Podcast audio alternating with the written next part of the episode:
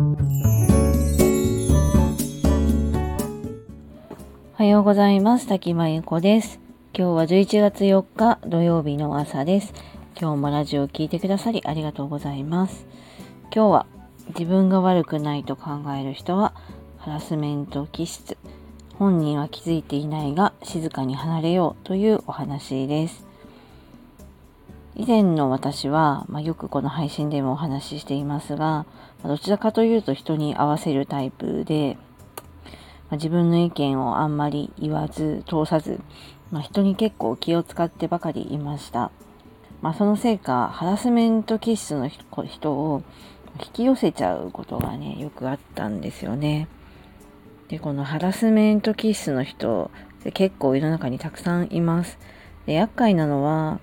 まあ、一見するとそのように見えなくて、まあ、普通のいい人とか普通に仕事ができる人、まあ、普通に優しい人みたいに見えることなんですよね。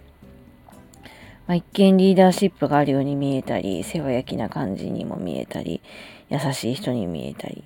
最初から本性が出てくるわけではなくって、あの分かりにくいんですが、まあ、ポイントとしては、まあ、自分の意見を絶対に曲げなかったり、自分が、まあ、人が自分に合わせてくれるようにこう強く支配しようとしたりとか、まあ、何かで意見がぶつかっても自分は全く悪くないと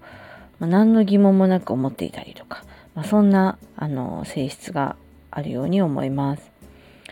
まあ、さらにこう自分はこう特別だみたいに考えてることもあってで多分言うとそんな風に思ってないって言うんですけど根底にあるんですよね。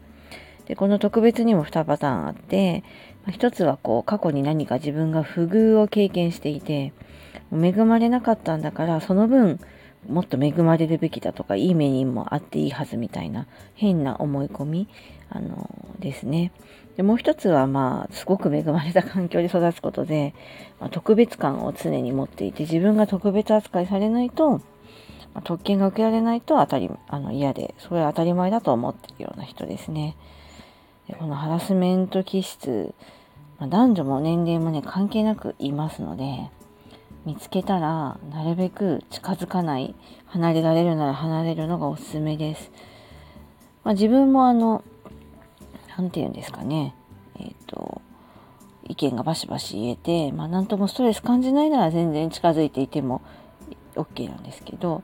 私みたいにこう人に気を使ってしまったりちょっとこうそうですねストレス受けるタイプならもう絶対離れた方がいいですでこのハラスメントケースの人は自分では全然気がついてないですよ。まあ、自分悪くないと思ってるタイプなんで気がつかないんですけど、あの、何か言うとも言った人を今度攻撃してくるので、まあ、めんどくさいですから、離れるのが一番だと思います。もちろん離れられればですけどね。あるね、ハラスメント気質の人にあの言ったことがあって、それって今言ったのってなんかハラスメントみたいですよねってちょっと軽い感じで言ってみたんですけど、そしたら、いやいや、そんなわけないでしょ。何言ってんのみたいに言われて。今まで、もうこんなに自分みたいにいい人はいなくて、そんなこと言われたことないよって、君が初めて言ったよ、みたいな。そっちが、なんか考え方とか、もしかしてメンタルおかしいんじゃないのみたいに言われてきて。いや、病院行ったらみたいにも言われてね、ほんとびっくりしました。まあ、私はその時別にメンタルを病んでいるわけではありませんし、まあ、その方の話を聞いてその言動がそういうふうに一般的に値するかなと思ったんで言ったんですけど、まあ、その方の話をよく聞いていると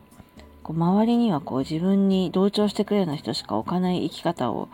してきたようで、まあ、それならハラスメントだとしても言われないできたよなっていうのを納得したりもしました。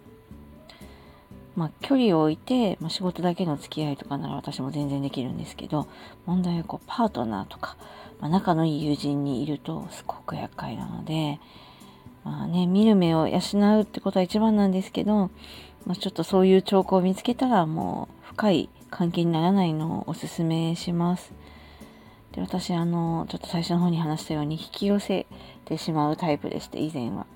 いろんなハラスメントキスの人を引き寄せてしまって自分が苦しい目に遭いました。まあ、そういう経験がたくさんあるので、またちょっとまたの機会にお話したいと思います。まあ、今はもう自分がそういうタイプじゃなくなったので、